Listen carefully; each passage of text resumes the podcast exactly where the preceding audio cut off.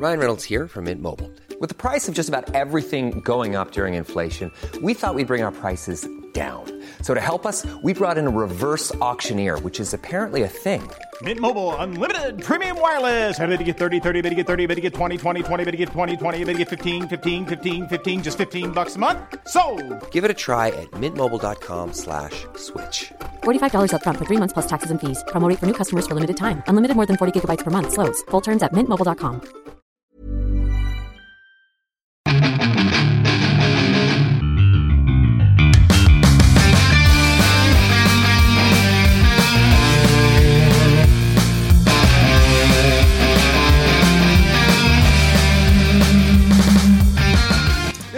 Bienvenidos a otro programa más de Fuera del Control en Pláticas de Cuarentena. Mi nombre es Memo García, mejor conocido como Memo Hierbas. Y miren, eh, la idea de las pláticas, para los que no la conozcan, pues son pláticas en esta época que tenemos que estar guardados, eh, haciendo otro tipo de actividades para pues, mantenernos cuerdos. Eh, el día de hoy tengo un invitadazo que la verdad lo percibí durante mucho tiempo, lo, lo admiro hasta la fecha por su trabajo, su trayectoria. Eh, me lo he topado en, en diferentes eventos, eh, no solamente a nivel nacional, sino a nivel internacional. Una persona bastante reconocida en el medio, en, el- la industria. Pero la, verdad es un. La, la hace de todo. La verdad estoy. Es locutor, conductor, escritor, eh, productor, eh, estando pero, comediante, de todo, de todo. Un tipazo, el señor Dencho. ¡Aplausos! Hola, ¿cómo- aplausos, aplausos. ¿Cómo Aplausos. estás, Memo? Qué gusto estar aquí por fin después de tantos intentos. Oye, sí, es que pues, como que no se concretaba ahí la, la- la contratación, ¿verdad? De que pues llegara el precio. Ya ves que ahorita ya las celebridades ya se te cobran por entrevistarlos. Sí, pero mira, ahorraste lo suficiente y te alcanzó. Definitivamente. De hecho, la verdad, digo, sí, como lo decía al principio, la verdad admiro mucho tu trabajo, la trayectoria que has tenido en la industria. Pues yo te conocí, yo eh, te conocí en un evento en E3, uy, años, años atrás. Ya, fíjate, ya, ya, ya los años nos pesan, ¿eh? No tanto, ya, no tanto. pero no, no, no, no, no tanto, no tanto. Todavía estamos em, adultos. no, bueno, todavía no llegamos al chaborruco. Yo creo que todavía estamos en nuestra plena juventud. Sí, yo cuando, a mí, Así me- es. cuando me preguntan, oye, pero es que ya tienes canas. Tengo canas de los 20 años. O sea, cuando uno trabaja desde temprana edad, pues, se va, ¿no? Maltratando físicamente. Así es, sí, yo también siempre explico que tengo canicie desde muy joven. Mi mamá, fíjate, a los 23, 24 años ya tenía el cabello blanco. O sea, yo lo tengo por herencia. Ajá. Entonces, Sí, yo también, ¿eh? Yo también. Pues ahí está. Yo también he- heredé el, el cabecismo de algodón. Pero pues es, es- es la moda ahorita todos los este pues conductores ya, se- ya no se pintan el cabello, se dejan el, el cabello ya blanco, conductores, eh, actores, todo, ya es la moda traer el cabello blanco. Sí, sí, sí, sí. se- ya el, el tinte natural. El tinte es- es- yo creo que The Witcher lo puso de moda, Ándale. ¿no? Es, es el estilo de Witcher. Mi estimado, ¿hace cuánto tiempo, cómo eh, que trabajas dentro de la industria del videojuego? Digo, creo que eh, ha evolucionado tu trabajo, has hecho diferentes cosas, pero ¿cómo fue todo ese inicio? ¿Cómo empezó esa idea de trabajar y dedicarte en el mundo de los videojuegos? O sea, al comienzo. Eh, pues, ¿cómo empecé? Pues yo empecé trabajando en la revista Club Nintendo. Tenía 17 años y fue este, en 1997. Y este, empecé porque a mí me gustaba mucho. eh, Bueno, no me gusta, es que no sé cómo explicarlo, ¿verdad? Ver, Yo quería ser diseñador gráfico. Yo, Me yo, quería- yo- yo era ingeniero, quería ser diseñar, yo quería diseñar videojuegos. En serio. Sí. Sí, bueno, pues yo también tenía la, como la cosquillita, pero, pero para mí lo que me gustaba mucho eran los cómics, entonces quería hacer mi propio cómic y todo eso. Y este, y, y- no sabía qué carrera escoger ni nada, estaba ahí como pues sin rumbo, la verdad. Y este, y decidí estudiar al final ciencias de la comunicación porque pues mi cerebro no daba para tanto, la verdad. Entonces pues, dije, no, pues de porro, de porro sí, sí puedo este, tener buen futuro. Y ya me metí a la UNAM a estudiar periodismo y ciencias de la comunicación. Y este, pero yo estudiaba desde antes, eh, bueno, estudié varias cosas desde antes. Estu- estudié teatro, estudié este, locución y doblaje y desde los 15. Eh, y este y traía como que también ya la cosquillita de pues bueno, pues igual hago radio o doblaje o no sé. Y este y pues con esto de no saber a qué dedicarme, también estudiaba japonés, desde los 15 años estudio japonés. Entonces ahí conocí a Adrián Carvajal, que lo conoces muy bien, el Karki. El Karki, claro. Ajá, y ahí nos hicimos amigos porque antes el japonés casi nadie lo estudiaba. O sea, era en la escuela donde yo iba, este, el salón de, pues, de básico, ¿no? Del primer nivel era como muy, este, muy heterogéneo. Había, había me acuerdo que había una señora así como millonaria, este, que no tenía nada que hacer, entonces se metió a estudiar japonés. Había una chava que estudiaba, que era experta en aikido. Y este, y pues se metió a estudiar. Había un chavito también ahí, estaba Karki. Y, a mí me gustaba el anime y eso, entonces por eso me metí a estudiar japonés. Entonces, este, había un señor de que lo habían mandado de su empresa, un hippie, eh, muy revuelto, ¿no? Este, ya después, ya en las escuelas de japonés, ya puro taku, pero antes era como que muy revueltito. Y ahí conocí a Karki, y pues como era el único que le gustaban los videojuegos, pues me juntaba mucho con él. Y yo lo conocí todavía estando en la prepa. Y ya cuando ya llevaba rato en la carrera, como él estaba en Club Nintendo, en una ocasión me llamó por teléfono y me dijo, oye, ¿le puedes echar un ojo a las revistas y darme tu opinión desde el punto de vista de tu carrera? Porque aquí en Club Nintendo no hay nadie eh, que se especialice en periodismo o en redacción, o sea, pues somos chavos que nos dedicábamos a otra cosa y nos gustaban los juegos. Y como a mí también me gustaban los juegos, no así exageradamente, sí me gustaban, sí me clavaba con, ya sabes, con el Mario Bros, con el de las tortugas ninja. Y sí estaba al pendiente, me gustaba Club Nintendo, la compré desde el número uno sin, sin fallarle un solo mes. Y este, y le dije, sí, claro, cómo no, pues yo conozco muy bien la revista. Entonces en una de esas me dijo, oye, te invito a hacer una reseña. Eh, ya era como noviembre del 97 y me dijo, eh, eh, ¿te gusta el fútbol? Y yo, sí, me gusta, pues jugaba fútbol. Ah, pues puedes reseñar el de FIFA, el 98, el, Road to World Cup 98 para Nintendo 64, eh, porque aquí a nadie le gusta el fútbol. Y yo, ah, claro que sí, cómo no, sí, adelante. Este, pues, va, pues ven a la redacción. Entonces yo iba a jugarlo allá. Este, escribí una reseña chiquitita de media página. Y, y ya, pues era, para mí era como un un favor, o sea, porque pues sí me, dijo, es un, algo especial, ¿no? Y ya yo no tenía idea de que me iba a dedicar a eso ni nada. Y cuando le entregué todo, luego me dijo, ¿quieres hacer la guía de Bomberman, de Bomberman 64? Y yo, sí, pues ¿por qué no? Pues tengo, había huelga en mi universidad, tenía un poquito de tiempo libre y dije, bueno, pues ¿por qué no? Pues sí, suena interesante. Y ya de ahí hasta la fecha sigo echando la hueva jugando videojuegos y cobrando. Al principio era, era difícil hacer una videoguía. Digo, ahorita hay demasiadas herramientas, pero en aquel entonces, pues había ciertas limitaciones, ¿no? Sí, muchísimas. O sea, cuando empezó Club Nintendo, que empezó en 1991, 90, 91, ya no me acuerdo el año.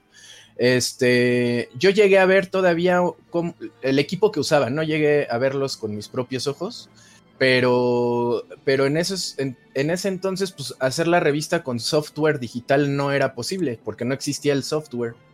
Entonces, o, o si sí existía, pues no lo tenían ellos. Entonces ellos pues hacían las revistas como se hacían en esa época todas las revistas, con este, con, les llamaban mecánicos. Entonces ellos armaban cada página con, por ejemplo, el texto lo, lo imprimían como en micas, en transparentes, iban poniendo las columnas del texto con estas micas y las fotos también como que las transparencias y eso los, eh, los, ponían en esa hoja y como que armaban la página y esa la mandaban a la imprenta y la planchaban. Obviamente pues mandaban toda la revista así, ¿no? En, mecánicos le llamaban. Y las fotos, por ejemplo, las tomaban en un cuarto oscuro, contrataban a un fotógrafo, de esos como de, la Alameda, ¿no? De Chapultepec. Se ponen así. Ajá. con la cosita, la mantita esa ponían una foto y uno de los que trabajaban ahí, Jesús Medina o, o este, le explicaban al fotógrafo, mira, ve, ve lo que voy a hacer, y jugaban, ¿no? El del videojuego. Y aquí voy a brincar y quiero que salga esto, el brinco en la foto. Ah, órale. Entonces volvían a empezar el juego y, listo, ¿estás seguro? Le enseñaban cómo. Ah, pues sí. Y tomaba pues varias fotos, ¿no? Para, para no fallarle. Y ya luego ya escogían las fotos que iban a usar en la revista.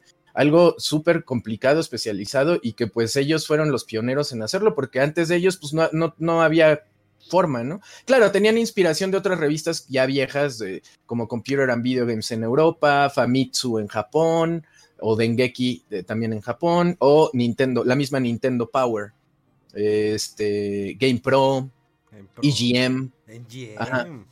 Sí, sí, sí, tenían esas referencias, o sea, no estaban tan perdidos de, ¿y cómo le vamos a hacer? Pero tenían claro el objetivo, pero la mecánica no sabían cómo hacerlo.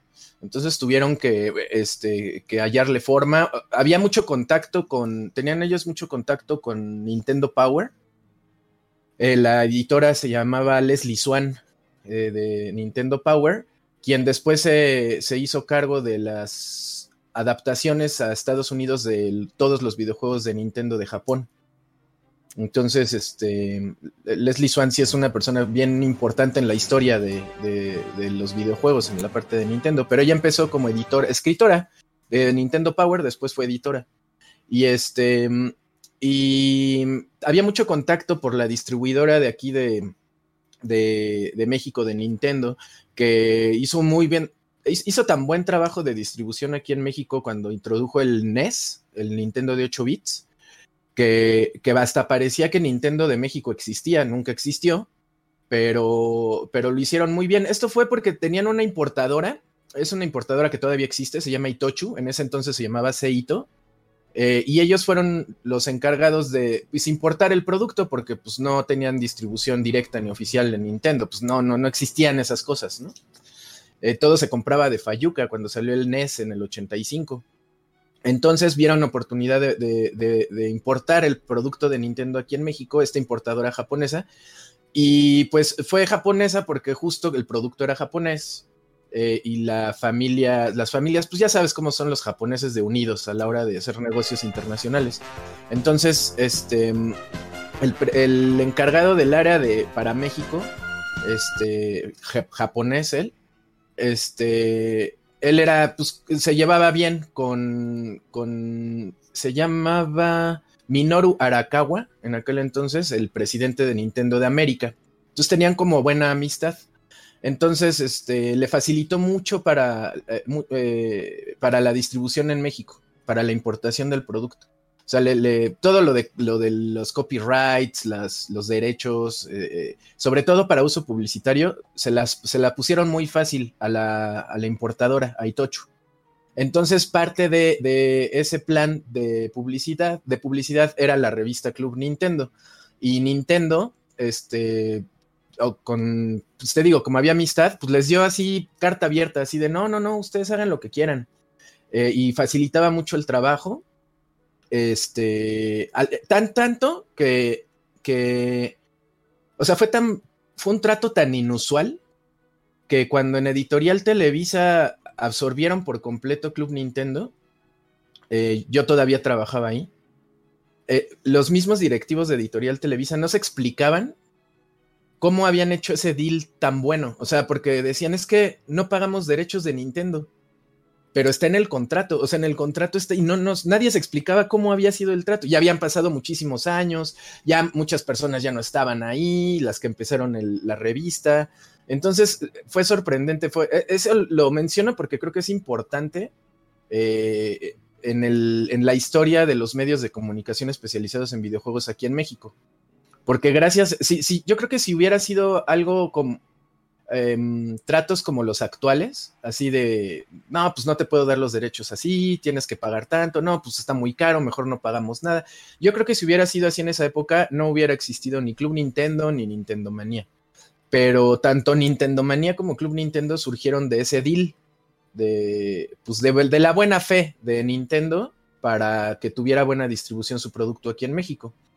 Entonces, este Gus también, Gus Rodríguez también contribuyó muchísimo porque pues él era muy creativo y también le gustaban los videojuegos. Entonces, como que fue una combinación única, mágica, y, pues así surgió la revista, después el programa de televisión, Nintendo Manía. Y, efectivamente, pues, este, pues yo ya me integré a Club Nintendo ya cuando tenían una forma digital de trabajar. Y pues la revista se hacía pues ya con procesadores de texto en la computadora, este, las, este, ya se hacían pruebas de color nada más para revisar este, que todo estuviera en orden, este, las capturas de fotos, por ejemplo, ya ya tenían, todavía estaba en pañales la tecnología, pero ya era digital. Teníamos una, una máquina de Kodak, que no me acuerdo cómo se llama, pero e, esa servía para imprimir fotos, pero era muy raro, se conectaba como un monitor, entonces lo que hacíamos era que la máquina al presionarle un botón capturaba 8 frames de lo que estuviera ocurriendo en la pantalla. 8 o 12, no me acuerdo. Entonces, la forma en la que trabajábamos cuando ya había, eh, o sea, era como la sesión de uno jugar el juego, entenderlo, procesarlo, ya fuera reseña o una guía, este, y ya que lo teníamos dominado completamente, eh, escribíamos. Y mientras escribíamos, nos imaginábamos qué imágenes íbamos a necesitar. Y ya que terminábamos todo lo escrito, ya era la sesión de fotos y ahí le pedíamos ayuda a otro compañero.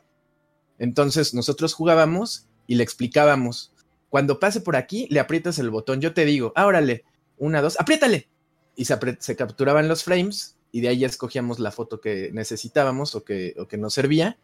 Y ya todo eso se mandaba con los diseñadores, con Frank y con Toño que Toño terminó siendo el director editorial en, ya en la última etapa de Club Nintendo. Y este. Y se mandaba a la imprenta y se hacía la magia. ¿Cómo, cómo podrías describir la importancia o, digamos, eh, el impacto que tuvo la revista Club Nintendo en México y, bueno, en otros países, digo, en Latinoamérica? No, pues fue muy influyente. La verdad es que el, en México y a la fecha eh, yo insisto en que eh, México damos por hecho que sabemos inglés, pues por nuestro privilegiado punto de vista, ¿no? Porque pues este, a nosotros, a muchos de nosotros nos tocó la suerte de, de, entender el inglés por la educación, la escuela, lo que sea, ¿no? Pero, pero hay muchos, este, muchos videojugadores a la fecha que prefieren el español en los videojuegos, prefieren ver películas dobladas en el cine, cosa que no veo mal, por supuesto, este, evitan los subtítulos, pero eso es algo como que muy, eh, pues como que no se habla mucho de ello, ¿no? Y muchos comunicadores eh, damos por hecho que, ah, no, pues pon, el video en inglés, pon el trailer en inglés, este, eh, y hay mucha gente que yo creo, digo, no sé, había en los comentarios que nos puedan decir cómo, cómo consumen ustedes los productos. Luego hay muchos jugadores que no sé si por pena o porque no lo creen relevante, no, no mencionan que no están entendiendo un carajo. O sea, a la hora de ver un video, un trailer, o, se quedan fuera del chiste porque está en inglés y, y no sé por qué no lo comentan, se comenta muy poco. Pero bueno, eh, si ahorita tenemos esta dificultad, en los noventas pues estaba todavía peor, ¿no? no, había, o sea, nosotros estuvimos en el borde de la globalización, todavía nos tocó este, pues la época pseudo socialista de México, donde teníamos, pues, estábamos cerrados completamente para comprarte unos dulces este, estadounidenses, unos nerds o mamba. Aquí en la Ciudad de México teníamos que ir a Pericuapa, ahí a los de, a los de Fayuca, porque no los vendían en ningún otro lugar. Los chocolates sneakers, los, los bar known, este, todo eso se tenía que conseguir en lugares de Fayuca especializados. Ah, yo, por otro lado, yo este, no estaba muy, mucho tiempo de mi vida no estuve familiarizado con la cultura popular de, Nuevo León, de donde tú eres. Es que acá nos, tocaba la frontera, compramos los videojuegos en McAllen, ibas dos horas a McAllen o los videojuegos, cereales, chocolates, todo eso. Era, el acceso era un poquito más fácil Digo, que estar en, Ciudad de México u otros países hacia abajo, sí, era mucho más. Exactamente, sí, ya después, ya cuando empecé a relacionarme con personas de Nuevo León, eh, yo les contaba esto y decían, ¿cómo? ¿Cómo que no tenías, cómo que no había juegos? ¿Cómo que no? Y yo sí, no había, ¿no? No, pero pues si aquí pues para nosotros es bien normal, hablan, más inglés allá, este, y, tenían en los noventas, ochentas más acceso a este tipo de cosas. Pero bueno, ya a nivel nacional, pues nos tocó ya el neoliberalismo, ya nos tocó la globalización y gradualmente pues nos fuimos familiarizando más con cosas extranjeras, pero a principios de los 90, Club Nintendo marcó la diferencia de consumo porque era publicidad en español y era publicidad sobre un pasatiempo que tuvo un boom a, mediados de los 80, principios de los 90, muy inusual, y que fue un, puente entre el consumidor y el producto, bien importante, precisamente como para que se sintiera, este, para que fuera parte como de, de, la, de la, misma cultura, ¿no? Si es cultura popular, pero... acercaba más al, digamos, acercaba al, lector y con eso acercaba a un mercado que era los videojuegos que pues antes eran muy pocos, ¿no? Los que tenían una consola. Digo, si te vas más atrás, eran pocos los que tenían una televisión grande o que tenían dos televisores en, su, en su casa. Entonces, sí, Clinton empezó de que ah, están estos videojuegos, esto es lo que hay. Entonces, empiezas a buscar dónde los puedo comprar y creo que por ahí empieza a haber eh, una distribución, ¿no? Ya empiezan a haber eh, empresas que empiezan a invertir para poder traer videojuegos a México. Sí, y crecía el interés y crecí. Digo, yo estoy seguro que sin Club Nintendo los videojuegos hubieran pegado igual aquí en México, no, no, no, no pasa nada. Pero no es lo mismo de que pegue un producto así como de consumo a que lo, lo adoptes como parte de tu propia cultura. Y esto se notó mucho, por ejemplo, con Sega, que Sega no tuvo Club Nintendo, no tuvo Club Sega. Sí. Entonces el producto de Sega, aunque eran videojuegos, pues no había diferencia en realidad, ¿no? O sea, eh, pero, pero, pero hubo una preferencia muy marcada de los consumidores aquí en México por Nintendo. Y creo que parte este, importante de eso fue la existencia de Club Nintendo y de Nintendo Manía, que acercaba, más, o sea, se creaba esta lealtad a la marca y que a la fecha hay personas que crecieron con Nintendo, que tienen nuestra edad, 40, 45 años, que tienen su, en su ADN Nintendo. Sí. No, no consumen otras marcas o las desprestigian. Ya los más clavados, ¿no? Pero en general, así fue. Había eh, típico en la cuadra que el que tenía Sega de que, ¿qué, es el Sega? Y lo veía los cartuchos y digo, pues no, nomás te dicen el nombre. Mira, yo tengo eh, el Nintendo, mira, Mario Bros, tengo Mega Man, Castlevania, Contra, o sea, si era muy raro, o sea, y lo veías como que raro. De chiquito dices, no sé cuál, no sé qué consola es esa. No, es que me trajo mi papá del otro lado. O sea, bueno, a menos acá en la zona norte. Pero así no había una presencia tan, eh, eh, tan grande como Nintendo aquí en México, como el pobrecito Sega estaba chiquito. Digo, sin embargo, siguió sacando sus consolas, digo, era popular, más popular en otros países. Bueno, sobre todo ya en, Japón. Claro, sí, sí, sí, es una cosa, este, fue un fenómeno muy raro, este, el consumo de Nintendo y Sega aquí en México. Este, sí había gente que le gustaba Sega y, incluso era así empezaban como que las guerras de consolas, que más bien es guerras de fans, porque las consolas no se, pues, disputan el mercado, pero pues no, no, no se quieren destruir, ¿no? Entonces, este, sí, sí se notaba mucho el, rezago de popularidad de Sega aquí en México.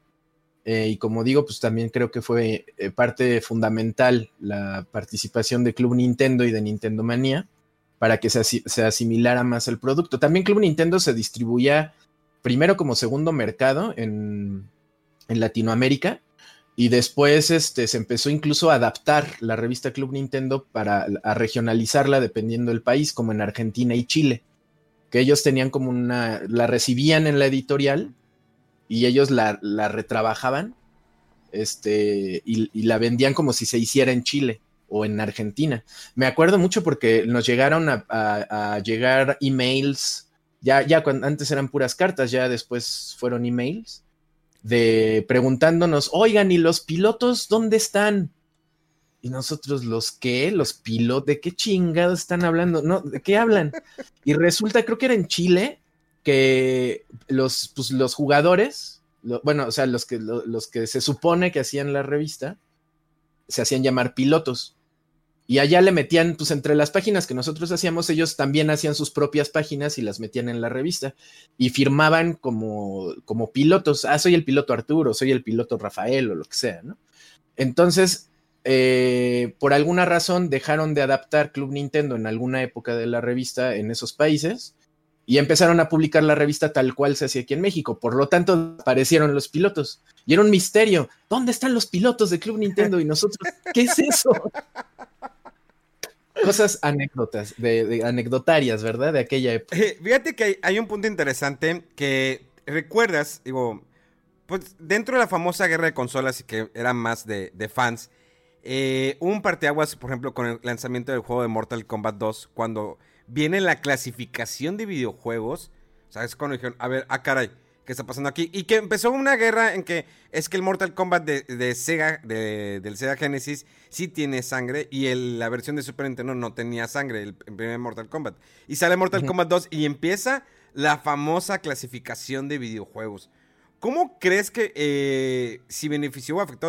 obvio que de alguna manera beneficia porque los padres podrían tener más control de lo que estaban jugando sus hijos. Pero ¿cómo crees que eso impactó en la industria de los videojuegos? Mm, pues sí fue un impacto importante porque fue... Antes era un congal.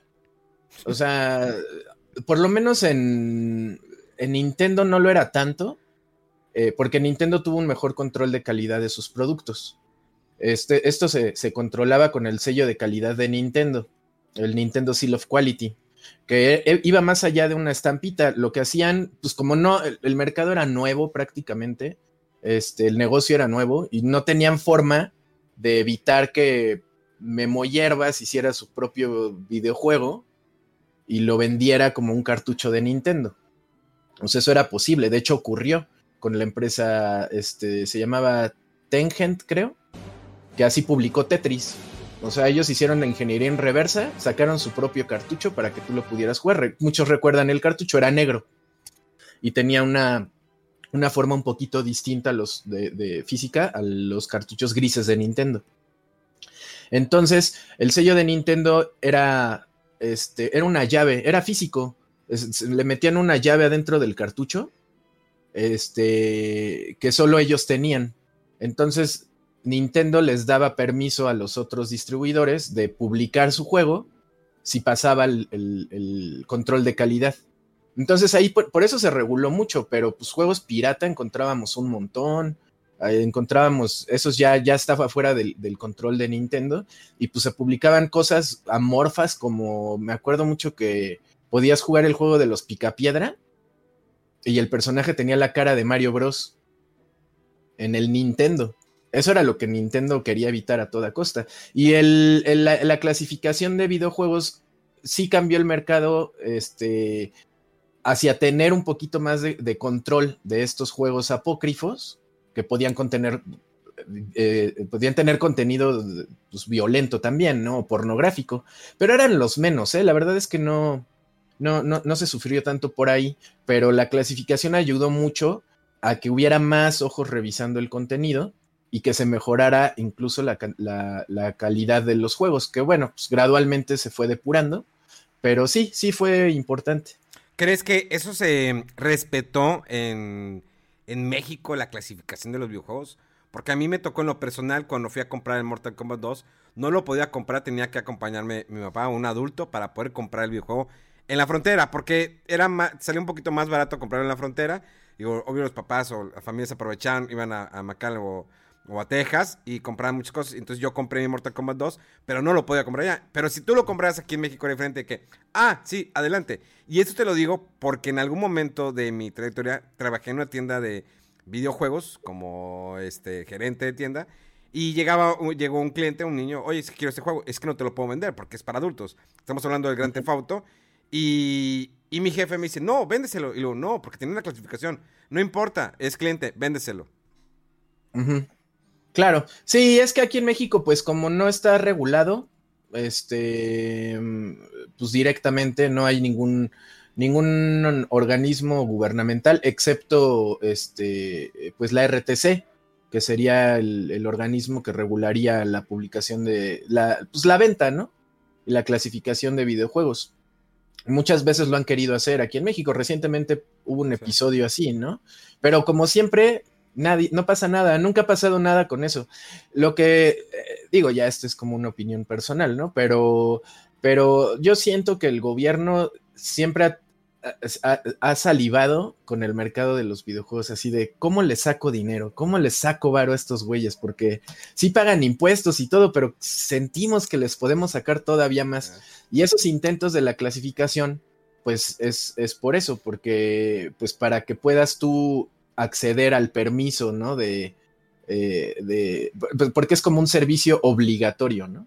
Que este, está el videojuego y se lo tienes que dar a, la Secretaría de Gobernación para que la Secretaría de Gobernación lo revise y diga, ah, pues este es como para adultos, ¿no? Ahí está tu sello, pa. Pero le tienes que pagar para el sello. Si no le pagas, no te dan sello y no lo puedes vender. Entonces, esa es la parte que siempre han querido sangrar y no han podido por alguna razón. Algún día lo van a lograr, ya verás. Pero, pues sí, siempre se las ingenian.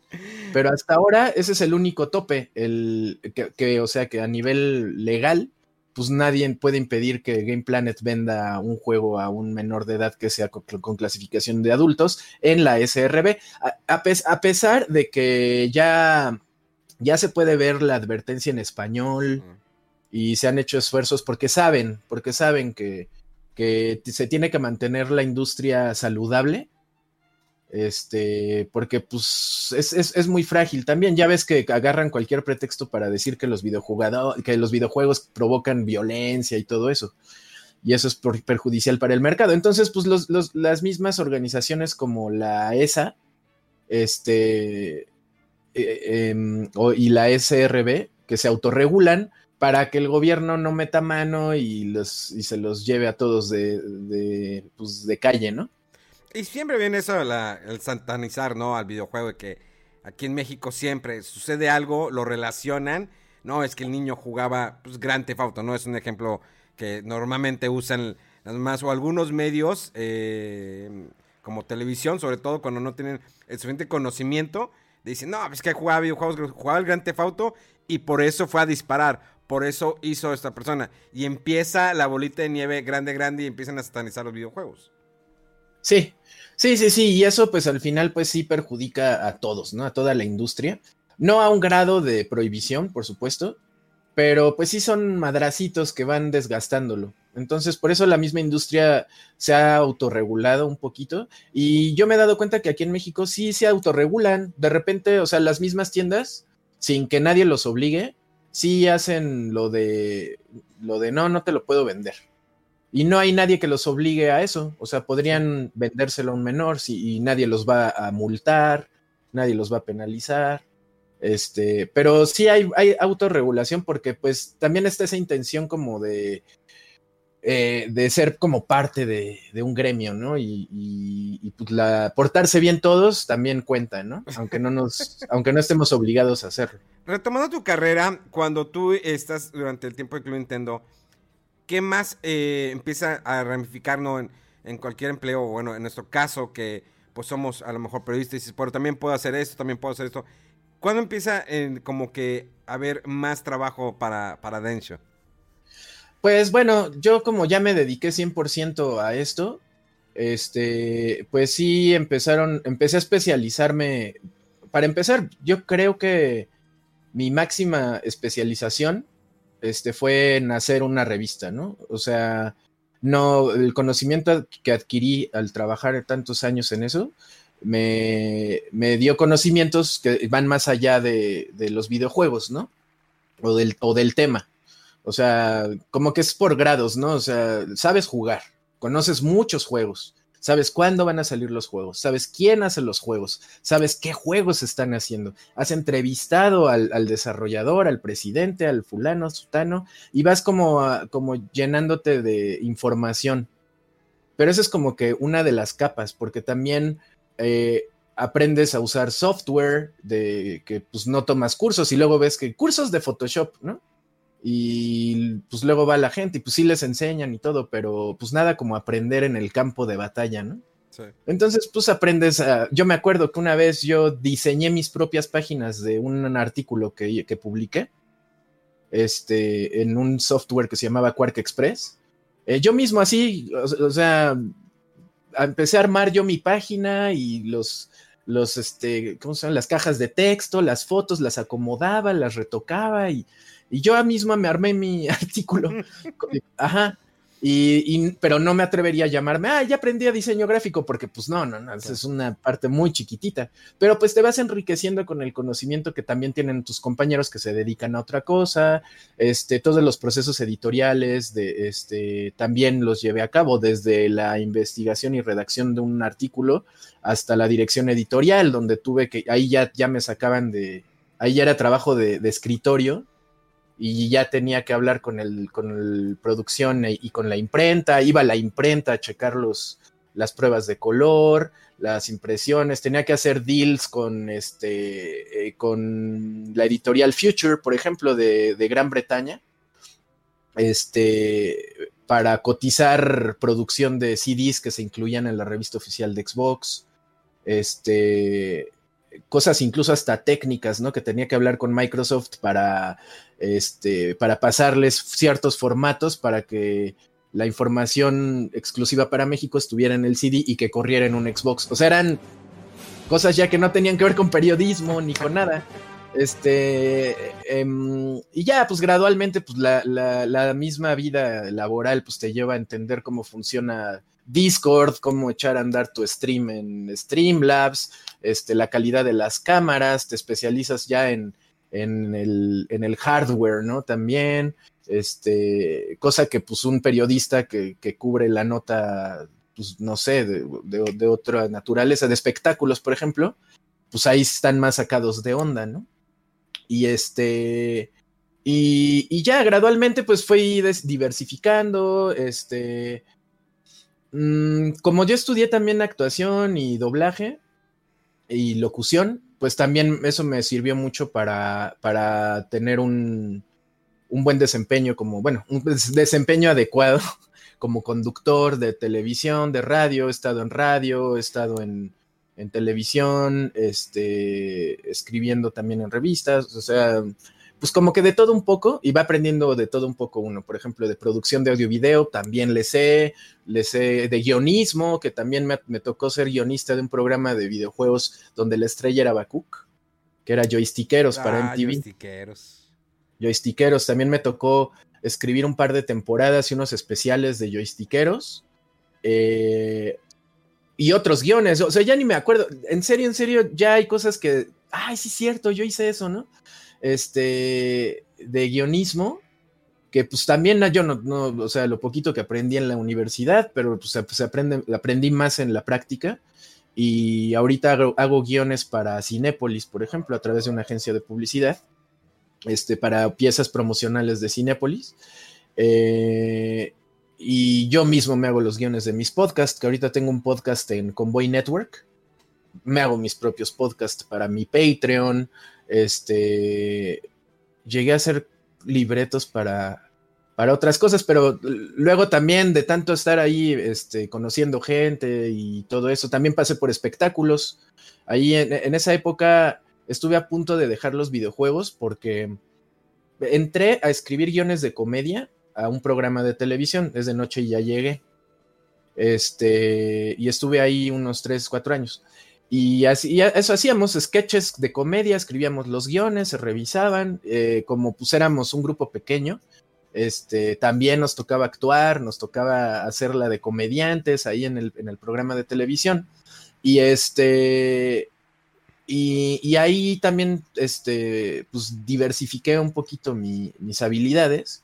Luego de ahí me pasé al radio, estuve en la taquilla también otro par de años este, yendo diario a la radio, eh, ahí sí también fue, eso fue un, un cambio brutal, porque como te digo, el tema son, eran espectáculos, entonces hablaba yo de cine, me jalaron para, para, para darle un enfoque un poquito más, este, juvenil, por decirlo así, este, de, pues de todo lo, que pasa en el teatro, en el cine, en, los chismes de, este, pues de, extranjeros, no tanto nacionales, que era su especialidad.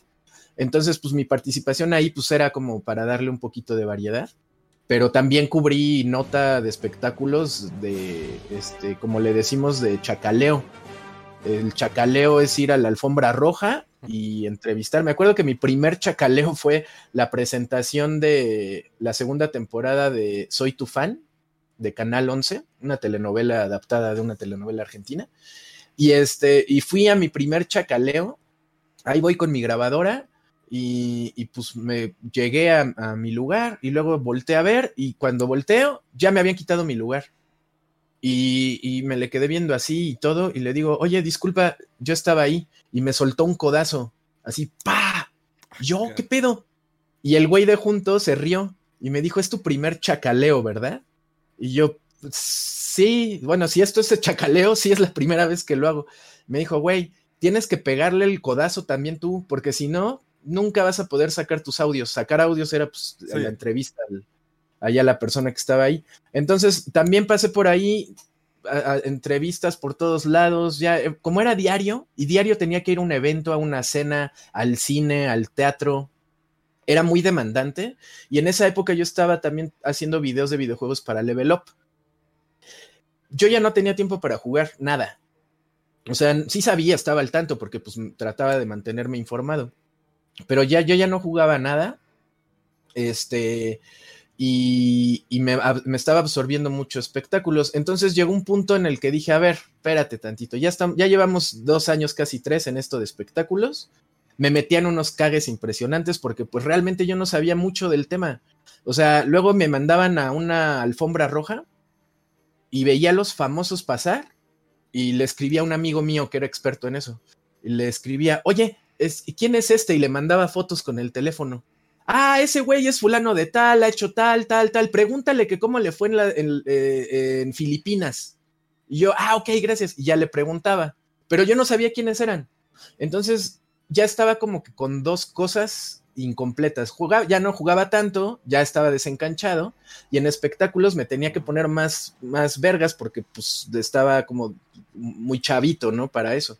Entonces dije, a ver, en videojuegos me eché como 10, 11 años, de, tengo, en esa época tenía como 10, 11 años de experiencia en videojuegos y ya me la sé, o sea, ves a, te mandan a un E3 y ya sabes quién es Reggie Fils-Aimé, ya sabes quién es Shigeru Miyamoto, ya sabes quién puedes entrevistar, quién no. Ah, mira, ese güey es este, Tomonobu Itagaki, ha hecho tal, tal, tal, tal juego. Y todo eso yo ya lo tenía de memoria, ya lo dominaba con los ojos cerrados. Y en espectáculos yo requería esa experiencia para poder hacer un buen trabajo. Entonces dije, pues llevo tres años aquí, me faltan otros siete para que amarre y no sé si me gusta lo suficiente como para echarme siete años y tener esos diez años de experiencia que me permitan dominar la escena de la manera en, el que, en la que ahorita domino videojuegos. No, no, esto no, no puedo, no puedo hacerlo. Estoy haciendo mal mi trabajo, entonces pues ya renuncié a espectáculos y decidí enfocarme otra vez 100% en videojuegos. Fíjate que es algo que a mí Hey, I'm Ryan Reynolds. At Mint Mobile, we like to do the opposite of what Big Wireless does. They charge you a lot, we charge you a little. So naturally, when they announced they'd be raising their prices due to inflation, we decided to deflate our prices due to not hating you. That's right. We're cutting the price of Mint Unlimited from $30 a month to just $15 a month. Give it a try at mintmobile.com slash switch. $45 upfront for three months plus taxes and fees. Promo for new customers for limited time. Unlimited more than 40 gigabytes per month. Slows. Full terms at mintmobile.com. me pasó en algún momento, hace unos 2, 3 años. No sé por qué me ofrecieron una entrevista de un actor. La primera entrevista que, persona que entrevisté fue a Chris Hemsworth, a este actor. Y yo me sentía como que también desubicado. Digo, toda mi vida he hablado de videojuegos. O sea, he hablado en, radio, revistas, tele, todo. Y fue que voy con Chris Hemsworth. Pues sí lo conocía por la película de Thor, pero no había visto la película por la que, cual me mandaron a entrevistarlo. Lo entrevisté, me salió bien, le hice tres preguntas. Luego después me tocaron, eh, me tocó entrevistar a, a esta, pues a Alicia Vikander, eh, a Mel Gibson, a Mark Wahlberg, o sea, diferentes actores. Pero me gustaba, me emocionaba porque decía, pues es que los vi en el cine. Pero siempre decía, pues es que lo mío es la parte de videojuegos. Pero al menos me quedo con la experiencia y dije, lo hice y no me quedé con las ganas. O sea, me gusta el, me gusta el cine y dice, ah, pues espero algún día poderlos conocer. Y no me, y no me quedé con las ganas. Ya lo hice y dije, hasta aquí. Ahora pues, voy a seguir en lo que es lo mío. Y, y sí he visto todo el trabajo que has hecho, digo, Eh, me acuerdo del show de Den Show, yo lo escuchaba. Estaba buenísimo. Gracias, gracias. Sí, buenísimo. lo quiero revivir para Convoy Network. Net, eh, por favor, tienes que hacerlo. La, la neta sí me divertía mucho. Sí, voy a ver, voy a ver. A ver si se puede. Eh, eh, después de Club Nintendo, ¿qué otro proyecto, digamos, fuerte de esa magnitud eh, estuviste involucrado, Densho? Pues mira, yo, yo este, he participado en, eh, participé en muchos este, sitios de, de, videojuegos o revistas, programas y todo. Este, estuve, después de Club Nintendo, estuve un año en Atomics, cuando todo sol, era la revista y los foros muy famosas, muy famosos los foros en esa época. Eh, de ahí me fui a Editorial Televisa, estuve en EGM en español como coordinador editorial. Después ahí dentro, ahí mismo dentro de Televisa me movieron al, área digital que ya empezaba a popularizarse y estuve a cargo de, de, los sitios de tecnología y de videojuegos. Jambits era de tecnología, este, videojuegos era Press Start y yo me encargaba de supervisar todo, ¿no? De todo lo que se publicaba, de la producción de, de video, de podcast. Eh, este, ahí fue donde tenía yo el podcast del show de Densho en, en Toque de Queda, ¿Toque que era de queda? otra área. Sí. Uh -huh. En Toque de Queda. Y este. Y luego, eh, que fueron en total 96 episodios eh, de, del show de Densho, y luego te los paso, Memo. Ándale. Para que los revivas. Uf, uf, no, no, no, era una maravilla ese show. Sí, y ya de ahí me tocó la crisis de 2008. Yo, yo, ya estaba como, después de digital, me pasaron a la dirección editorial de la revista oficial de Xbox. Y en 2008 fue la crisis esta de. Eh, el, ¿Cómo se llamó? No me acuerdo la crisis. Que se ve en la película de Lo, El Lobo de Wall Street. Ah, sí, ya. Sí me acuerdo de esa crisis. Ajá. Creo que es esa. O no me acuerdo cuál crisis, en qué película tratan lo de la crisis, pero no importa. El chiste. Lo de la, es que, que empieza con lo de la hipoteca y todo eso, ¿no? Ajá, sí, sí, sí. sí. Ah, no, es en la, en la, de Christian Bale, ¿no? En la de Christian Bale. En la de Christian Bale. No Muy buena película. Sí, está buena. Ah, nos tocó y la industria, una de las industrias que peor se vio afectada, afectada fue la industria del papel. Entonces, en, de 2008 para acá, todo lo que es este, publicado en papel está pues, que decayendo cada vez más, ¿no? Pero desde entonces, pues nos tocó a mí, me tocó a mí el recorte de personal. De ahí decidí ya nunca volver a ser Godín. Dije, ya no quiero ser Godín nunca más en mi vida. Entonces ya me empecé a dedicar a otras cosas, pero pues seguí trabajando. De ahí me, me moví a, club, a Level Up. Este, estuve con Level Up un rato. Este, luego me moví a. ¿Qué fue? Bueno, con Level Up estuve un, buen rato. Luego, ah, fue mi época de espectáculos. Este. Esta, volví a Atomics, Atomics después, estuve también colaborando un rato con el Clau, ahí con el Defa, con el Mirrodo este, con el ARG, con el, ay, sí, ya voy a decir a todos. ¿no? este, de, le, le, pegué tantito al, al stand-up. Sí, me acuerdo pues, esa época. En espectáculos a varios stand-uperos que me dijeron, pues escribes comedia, estás chistoso, ¿por qué no le entras?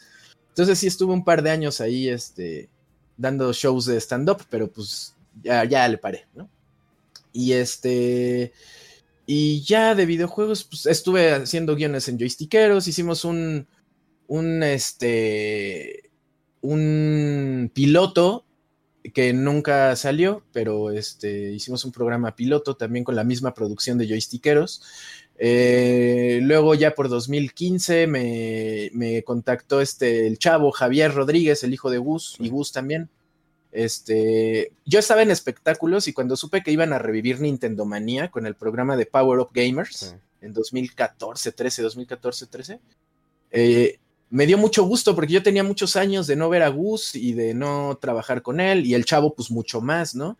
El chavo que estuvo conmigo en Nintendo Manía conduciendo el último año de Nintendo Manía, de, dos, de 1999 a 2000, este, y pues yo estuve con él, nos conocemos desde chiquitos, entonces, este, me dio mucho gusto, yo sabía que él se había ido a Miami porque él le interesaba mucho el periodismo deportivo, estuvo trabajando en, viviendo y trabajando en Miami y luego regresó. Y este, y ahí fue cuando lo, yo, creo que yo hasta los contacté para invitarlos al programa de espectáculos y que dieran la entrevista para promover su programa. Y ahí fue como que la reconexión. Entonces, este, ya después este, estuvieron un año, creo, con Power Up Gamers. Terminó el contrato, terminó el programa y lo movieron ese programa a Televisa eh, y le pusieron cero control. cero control. Ahí fue cuando, cuando el chavo me contactó y me dijo, quiero que estés con nosotros, con Gus y conmigo. Y yo, claro que sí, encantado, ¿cómo no? Y era un proyectito independiente, chiquito, que pues no, no generaba lana, la verdad, pero pero pues era el gusto de estar con, mis viejos amigos, porque no solo el equipo lo formaban Gus y Javier, con quien yo ya había trabajado tanto en Club Nintendo como en Nintendo Manía, sino también estaba este Chucho Medina, Chucho Medina que empezó en Club Nintendo redactando y que se hizo un amo de la edición, es de los mejores editores de video que conozco, porque hizo Super Cayo en TV Azteca y estaba también en el proyecto, estaba Charlie Bonilla, super guionista que también trabajaba en Nintendo Manía, estaba el Pulcachu también. Entonces, era un gusto revivir la convivencia con ellos. Este, y por eso yo estuve en cero control lo más que se pudo. Después eh, brincamos a BitMe el año, en el 2019, mediados de 2019, que también me, invitó este, el chavo al, al proyecto. Yo a todo lo que hicieran Gus y Javier, a todos les decía que sí automáticamente. Entonces, pero pues ya tenía con ellos desde 2014 este, cero control. Eh, nos echamos el año con BitMe. Y BitMe sigue, pues, pero pues ya se acabaron las producciones este, eh, de ahí. Ya quitaron el foro. Y pues ya sigo con mis podcasts, con mis streams, este, con mi vejez y con, y con todo lo demás. ¿Crees en todo este paso a la industria eh, de periodismo de videojuegos, cómo crees que ha crecido o se ha modificado? ¿Cómo lo ves ahorita el periodismo enfocado a videojuegos? O sea, años atrás, cuando tú estabas, pues era eh, revista. Yo hacía radio y luego empecé a hacer internet eh, para Grupo Reforma, un programa. pero pues antes tú empezaste con revista. ¿Cómo lo ves ahorita el periodismo? Ya cualquiera puede ser un periodista, cualquiera puede hablar de videojuegos eh, ¿Crees que se ha desarrollado bien, se ha desarrollado mal? Pues mira, este, yo aprendí en EGM en español después de una junta que tuvimos este, con el director editorial de aquel entonces, era este, Conostle, periodista. Este, fue nuestro cuarto número de EGM y él este, nos sentó en una junta que duró como tres horas y que revisamos cada página minuciosamente, donde todas las páginas tenían tachones por todos lados indicando nuestros errores. Nosotros veníamos de Club Nintendo, Karki y yo que estábamos en ese equipo. Este, y Club Nintendo, o sea, sí teníamos a Gus, por, por supuesto, y Gus fue una parte fundamental de que... Eh, de que comunicáramos de manera interesante el tema de los videojuegos, de manera entretenida, amigable, divertida, aterrizada, este, y con el propósito de informar. La verdad es que Gus tenía muy claro de que cómo tenía que ser Club Nintendo. Y este, y pues le aprendí, bueno, pues a Karki y a Gus, pero principalmente a, no, no, principalmente en, una medida parecida a Karki pues como yo quería hacer la revista, eh, implementar en la revista también lo aprendido en la universidad y este, y pues tener claro el mensaje que queríamos comunicar en la, en la revista, ¿no? Que, eh, tratando de ser lo más profesionales posibles, ¿no? Entonces, este, pero no teníamos ninguna técnica de investigación, no teníamos ninguna, ningún enfoque periodístico en Club Nintendo. Porque casi todo nos lo. El Club Nintendo era platicar con tus amigos de videojuegos. Y Club Nintendo era el amigo que estaba enterado de todo. Y, también, claro, tuvimos entrevistas importantes también porque, porque Gus las buscaba.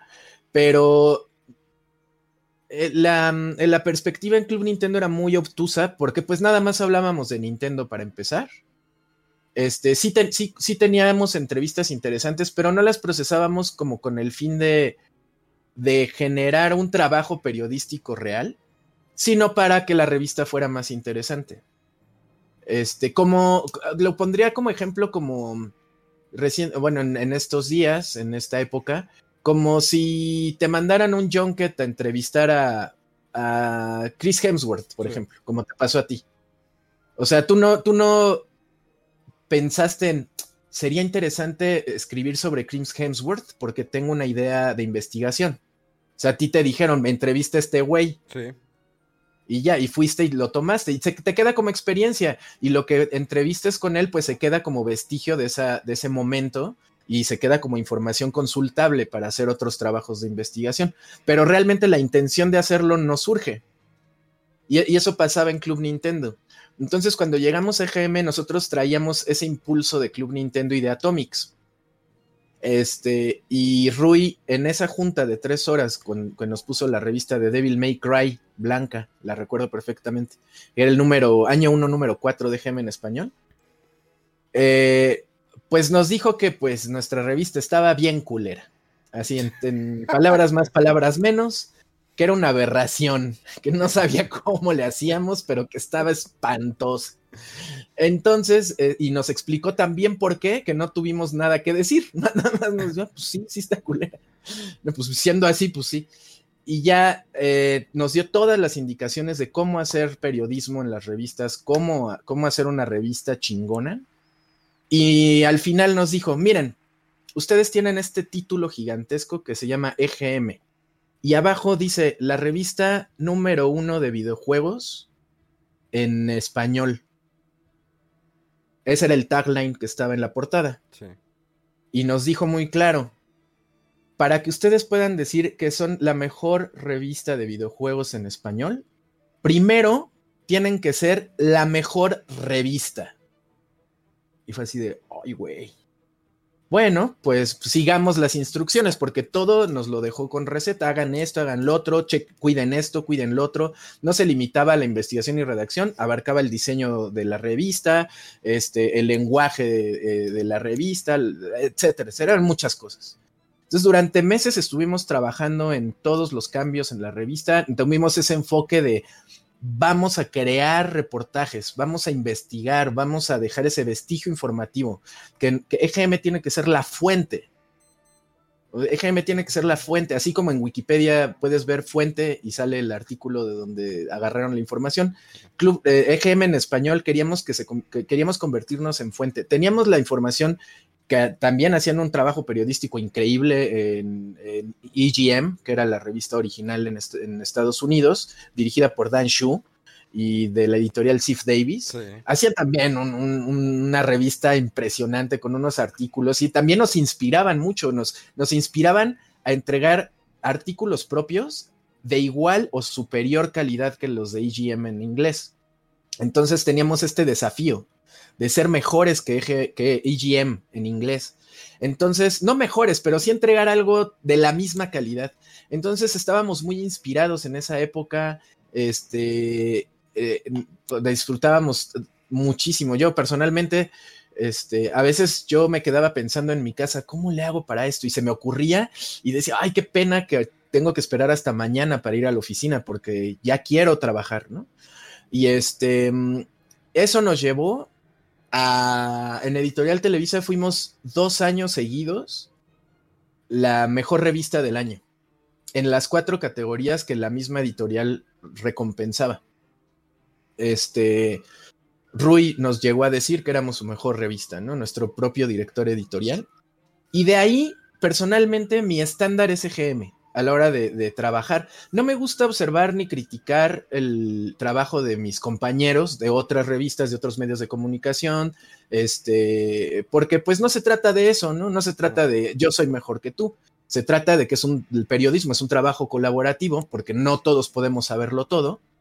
Y se trata de recolectar piezas de investigación para que otro observador en alguna otra época o en algún otro lugar pueda tener esta referencia y pues que sirva de un, este, para entender fenómenos sociales, de la época, etc., etc., etc., ¿no?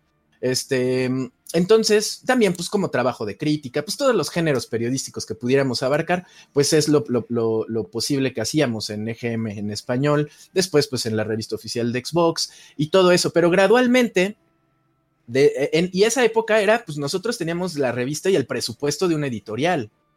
Cuando las, las editoriales, las estaciones de radio, las televisiones, las, cadenas de televisión, pues tenían, tienen, bueno, todavía tienen, pero antes más, este, este interés este, por la calidad informativa, este espíritu periodístico, ¿no? Eh, individual, aislado. Eh, y por supuesto, quien se dedicaba al negocio eh, tenía muchísimo compromiso con la investigación, no con la verdad, porque la verdad siempre cambia de acuerdo a la perspectiva y la época y a la idiosincrasia de quien la ve, pero sí con la investigación.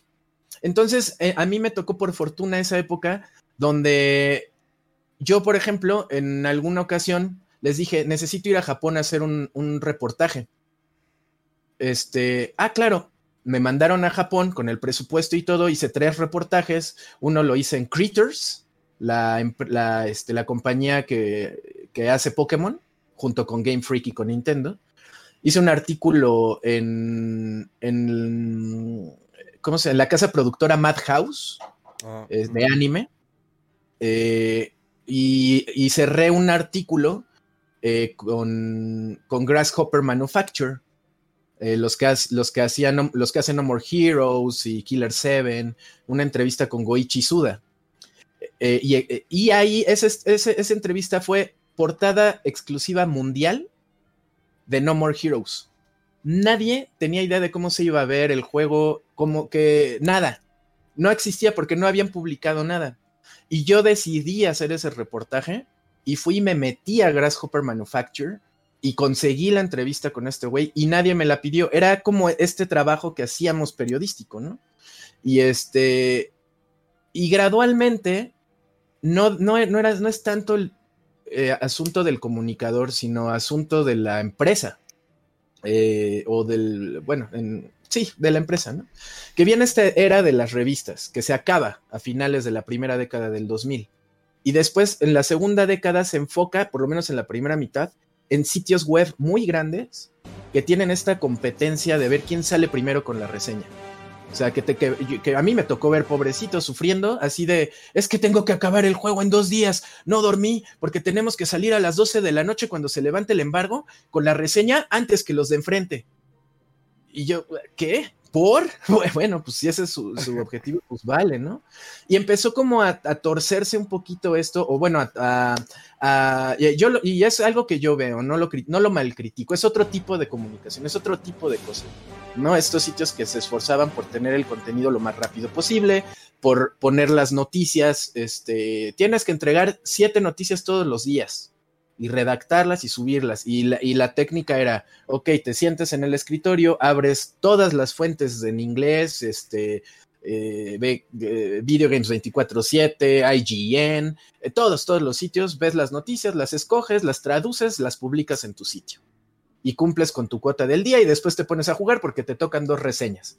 Y este, y luego a mí me tocó estar en juntas donde llegaban y te decían, miren, aquí están los analytics, así un lunes por la mañana Aquí están los analytics. La noticia que más se leyó fue Dragon Ball. Eh, ¿Por qué el pelo de Trunks es azul y no morado? Entonces, necesitamos esta semana por lo menos siete notas de Dragon Ball. De lo que sea.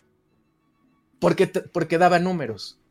Entonces las páginas empezaron a buscar impactos para poder cotizar la publicidad. El famoso clickbait el clickbait, por ejemplo, ¿no? Yo cuando empecé a trabajar en, sitios de, internet, ah, ah, chingón, pues voy a poner mi noticia y la ponía y me la devolvían.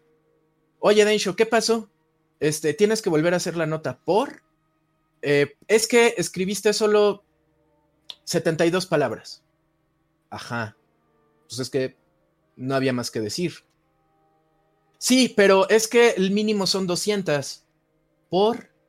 Pues porque tienes que, es un sistema, un algorítmico que necesitas tener siete párrafos y 200 palabras para que el impacto de una persona se refleje en los números de que se, mantuvo 1.32 minutos en la misma página. Y así de... ¿Qué? Esto no es periodismo, esto es otra cosa. O sea, esto no, no sé cómo se llama, pero esto yo no lo hacía en EGM ni nada, ¿no? Entonces, llamar la atención con el título y lo ves en la actualidad, lo ves en, Twitter, Instagram, donde sea, y es, a ver el título, pero no te dice nada. O sea, nada más es para traerte y mantenerte como que, a ver, estás buscando, ah, no está, o sea, o realmente era algo muy sencillo. Exactamente. Sí, no, y era, ajá, sí. O sea, cosas muy simples, eh, ¿no? ¿no? sé cómo explicarlo, pero, pero ahí fue cuando empecé a alejarme un poquito de los sitios, eh, y a limitarme a qué quieren que les haga. No, pues hasta el hardcore gamer. Ah, chingón. Voy y les hago el hardcore gamer. No, queremos que vengas aquí a que te sientes ocho horas a hacer siete noticias y dos reseñas. No, gracias. No, gracias, porque pese a invertir mucho tiempo en algo que pues a nivel personal no me representa ningún tipo de desafío, ningún tipo de, superación, y, pues nada, ¿no? Y, justo más bien, eh, por ejemplo, para sitios como para Level Up, eh, que trataba de darle la vuelta creativa y decir, bueno, a ver, yo creo que este, estamos buscando entretener a las personas más que informarlas, entonces no importa, o sea, yo no, estoy peleado con eso, también me gusta entretener. Entonces vamos a hacer, vamos a, volvernos locos con la creatividad, vamos a hacer videos que se traten de esto y de esto, y de ahí salió la idea de una sección que existió en Level Up que se llamaba los ADS, que eran comerciales falsos, una idea original de, Alonso Zamora, eh, que pues era comedia, era hacer videos como de comerciales falsos, de videojuegos viejos y, despedazarlos, pero decentemente, ¿no? Como que hablamos bien del juego, pero en realidad estamos diciendo lo culero que estaba el de las tortugas ninja, que hubo un ADS de las tortugas ninja y que veo que tienes allá atrás la portada de ese juego. Ah, este está... Que yo lo odiaba este juego, yo lo odiaba. Ah, de hecho, aquí lo tengo el juego, lo tengo en una bolsita. Yo lo odiaba, odiaba definitivamente este juego. Y hace poquito lo puse lo subí a mis historias de Instagram de que odiaba este juego porque era muy difícil. Muy, muy, muy difícil. Ya el mejor fue el 2, el, el, arcade. Que el arcade. este. Exactamente. Exactamente, tú sí te las Sanborns. Yo, ese fue mi, primer juego de NES, el de las tortugas niña, el, que el primero. Y, y, eh, de ese hicimos un video precisamente de eso, del ADS, en Level Up tratando de hacerlo chistoso, como si fuera un comercial. Que quiero aprovechar para mandarle un saludo a, Soji, que está en el chat. Que ya lo estoy viendo ahí en el chat. Te mando un beso, Soji. Gracias por venir a ver mi entrevista con Memo, con Memo Hierbas. que si la gente pregunta por qué Memo Hierbas, porque antes era vegetariano y se quedó así, pero y piensan que es mi apellido y no, mi apellido es Guillermo García. ¿Qué? ¿No te apellidas hierbas? No mames. No, sí, hay gente, hay gente que llega y dijo, neta, ¿no te apellidas hierbas? O sea, hace, hace, como un par de semanas vinieron a entregar un paquete de que, ah, aquí está, oye, pero es que yo me, eh, dice Guillermo García, pero tú eres Memo Hierbas. Y lo sí, pero dice Guillermo García, es que me llamo Guillermo García, o sea, pues Memo Hierbas es como el pseudónimo del Nick, pero pues mi nombre es Guillermo García. Ah, ok. Ok, ok. Yo siempre viví engañado. Es que siempre lo digo. ¿Qué tal? Mi nombre es Memo García, mejor conocido como Memo Hierbas. A lo mejor solamente escuchas la palabra de Memo Hierbas y lo demás no le pones atención. Pero es pegajoso, ¿eh? te felicito, escogiste un gran nombre. y, la realidad es que cuando yo quise hacer mi gamer tag de en Xbox, ya no había disponible el Memo García. Entonces dije, chineles, bueno, pues voy a utilizar el que me decían, porque trabajaba en Carl Jr. y era vegetariano. Entonces voy a utilizar ese Memo Hierbas, lo puse y así se quedó. Y así me lo hice en mis redes y nunca pensé que ese nombre se iba a expandir cada vez más, más, hasta que la gente ya lo memorizó, que me ve, ah, es Memo Hierbas. Digo, no soy tan famoso pues como tú, pero sí al menos sí me ubican, ah, que es Memo Hierbas. No, tú eres más famoso que yo. En la Sultana del Norte a mí nadie me conoce y tú eres el rey. No, claro que te conoce. Digo, obvio sí, yo sé que estaba en multimedios y yo sé mi televisora, el tipo de programas que manejan siempre, pero yo siempre manejaba una línea que es hablar de videojuegos y eso jamás lo voy a cambiar, o sea, y la gente te conoce mucho, no solamente, pues, yo creo que en toda la República Mexicana y en otras partes del mundo, definitivamente. O sea, para mí cuando te conocí es que es denso y tenía el nerviosismo de saludarte porque no quería que saliera como que ese lado de fan. Porque casi a mí me pasa cuando tuve la, oportunidad de entrevistar a este Reggie. Pues obvio que traigo, pues es Reggie. Dices, es Reggie porque yo lo veía en revistas como, o sea, y tuve la oportunidad de entrevistarlo y, a mí fue que le mostré unas fotos y digo, es que estas me las mostré, pues, eh, me las tomé contigo en tal evento, tal evento, tal evento. Y digo, ah, ok. Y, cuando yo me iba a poner, porque antes yo siempre traía lentes oscuros, porque yo soy muy fan de los hermanos Cradura o los Blues Brothers, entonces me ponía los lentes. Y así andaba con, siempre como mi personaje, pero eh, ya ahorita ya no los uso, porque pues de repente mi vista empezó como que a, a aclimatarse al oscuro, entonces ya, eso no. Pero eh, cuando me voy a poner los lentes, Reggie Lolo me dijo, ah, ¿te vas, te vas, a poner los lentes. Y le digo, ¿sabes de los lentes? Claro que sé de los lentes, pero no encontré lentes para ponérmelos contigo. Y lo traigo unos que me los regaló un fan aquí en Los Ángeles. A ver, y le enseño los lentes. Y dice, oh, trae el Capi y trae la, la Trifuerza aquí. Y se los puso y toda la entrevista así. Y yo estaba de que, Wow. no, no, o sea, era como que quería abrazarlo y que es que Rey se acaba de poner lentes, hizo la entrevista conmigo con lentes y, y muy divertida. Y al final fue que terminaron todos y "Eh, es que Rey hizo contigo la, entrevista con los lentes negros, es que no habíamos visto eso antes. Y la chava que lo acompañaba estaba también de que, es que se dejó los lentes toda la entrevista. Entonces estuvo muy padre. Entonces yo cuando te conocí a ti era como que no creía que se me saliera el fanatismo, pero admiro tu trabajo, tu trayectoria. Te digo, escuchaba mucho el show de Denso, eh, lo que hacía, lo que escribías, y siempre he tratado de estar como que detrás de ti. Y, y no soy mucho de abordar de que, eh, este, eh, Denso, eh, podemos ser amigos, o cosas. O sea, siempre era como que el saludo, y, pero mantener esa línea, línea de no pasar el fanatismo, ser profesional, pero también, pues, de que conocer más a la persona, y por eso quería como que esta plática. Porque voy a un punto ya casi antes de terminar, porque más al rato eh, me toca eh, platicar con Carlos II, la voz de Pícoro. ¡Wow! ¡Wow! ¡Qué bueno! Me lo saludas. Este- Le tendría- lo llegué a entrevistar en alguna ocasión. Un dipaso, lo vamos a entrevistar y lo vamos a hacer también en vivo en Twitch. eh. Bien. Y mañana nos va, nos va a tocar con Mario Castañeda. Platicar con Ándale, ellos. muy bien. Que yo soy las primeras personas que entrevisté como actores de doblaje. Y, mis y las entrevistas las veo y son muy pichurrentas, pero mi canal de YouTube, esa entrevista con Mario Castañeda tiene más de 2 millones de reproducciones. Y está bien pichurrienta, está pedorra la entrevista, perdón por la expresión. Eh, y le dije, quiero platicar contigo y tener una entrevista bien. Me dijo, sí. Eh, tenemos un gusto en común, muy, muy, muy cañón, y lo sé, que es Dragon Quest.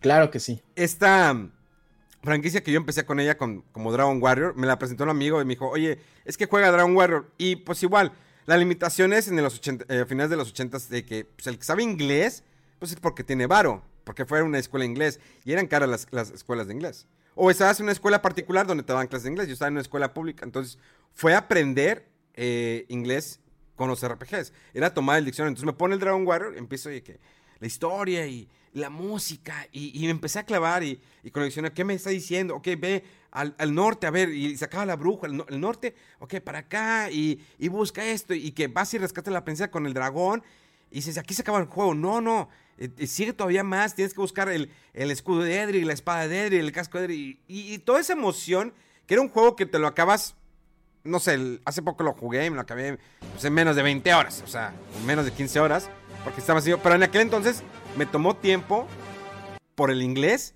este, y porque pues tenías, querías eh, tener mejor nivel. Viene un Dragon Warrior 2, viene un Dragon Warrior, Dragon, Dragon Warrior 3, y que cierra una trilogía y que al final me quedé en shock.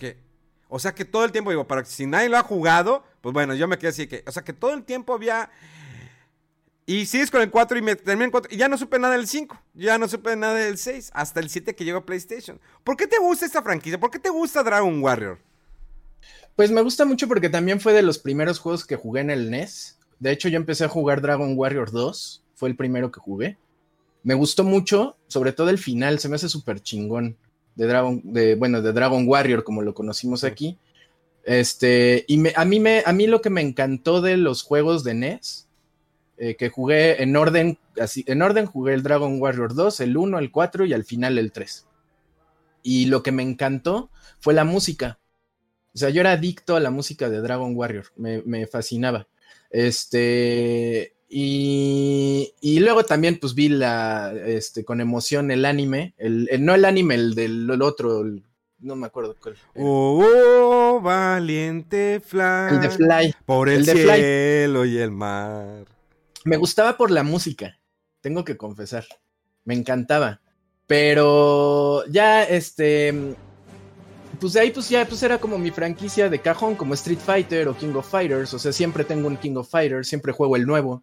Entonces, cada vez que salió un Dragon Quest nuevo, pues, ah, pues a ver, el Monsters, por ejemplo, que está bien padre y está bien subestimado. El Joker. Este. ¿Lo tienes ahí? No, te- no tengo yo que. Es que está pasando el, el panadero con el pan. Y no creo que Ah, sea. ok. Por aquí está pasando el panadero con el pan. ¿Se acuerdan la canción de Tintán? ¿Te acuerdas de estas versiones? Yo, la- yo, las, yo las busqué cuando dije, van a salir el Dragon Warrior, el 1 y el 2 para Game Boy, y luego salió el 3 para Game Boy. Y dije, Sí. no, ay, me la volví a chitar. Y se ven muy bonitas. Digo, me hubiera gustado jugar, ya después jugué las versiones de Super Famicom, eh, que salieron solamente allá, no las sacaron aquí. Eh, y se ve precioso eh, las gráficas del Dragon Warrior 1, 2 y 3 con, de- como de Super Nintendo. Los Monsters a mí me gustaron también. no tanto como, pues, como son los Dragon Warrior normales. Ujú. Sí, también uno que me gustaba un montón era el, este, se llamaba Dragon Quest Heroes, el de, pero no era el Heroes el de acción, era el del Slime. Ah, el del Slime, sí. Ese estaba bien padre, era como de estrategia. Y este, y ya, y luego ya después jugué Dragon Ball, Dragon, Ball, Dragon Quest 7 que me tocó reseñarlo para Atomics. Y me impactó, la verdad es que es un juegazo. Es el juego más largo, creo, de Dragon Quest. Yo me aventé que como unas 120 horas más o menos. Sí, está bien largo, pero está fascinante. O sea, te mete mucho en una aventura muy larga y muy, muy rica. Y, pero ya cuando jugué Dragon Quest 8 dije, no mames, ¿cómo le hacen para hacer estos juegos que siempre es como lo mismo, pero diferente? Sí. Pero, wow, ¿no? Los monstruos, la música, el ritmo del juego. El único que no jugué completo fue el 9. Igual no me engancho. No, también ese. Eh, sentir que el héroe no tiene una personalidad y que tus compañeros no tuvieran personalidad. Digo, en el 3, obvio que tienes el héroe principal y tus compañeros, pues los rentas. Digo, bueno, vas y, y los contratas. Pero el 9 sentía que no tenía una. El personaje principal no me identificaba con él y los secundarios no tanto. Entonces, no me enganchó, a pesar de que como le metieron publicidad aquí en América, sobre todo en, Estados Unidos, bastante como para eh, que se diera a conocer más Dragon Quest pero no terminó de engancharme. Eh, después de ahí, bueno, pues obvio que no, el, 10 no llega acá, pues porque es totalmente en línea. Pero tiene razón que la, transición entre el 7 y el 8, aparte gráficamente, la animación, el, arte de Akira Toriyama, la música de Suki, eh, ¿qué? Eh, Koichi Sugiyama. Koichi Sugiyama. todo eso es, es, una magia que tiene hermosa. Y el 11 no sé qué, qué tanto te atrapó el 11. El 11 es, para mí, uno de los mejores juegos de la historia. Es...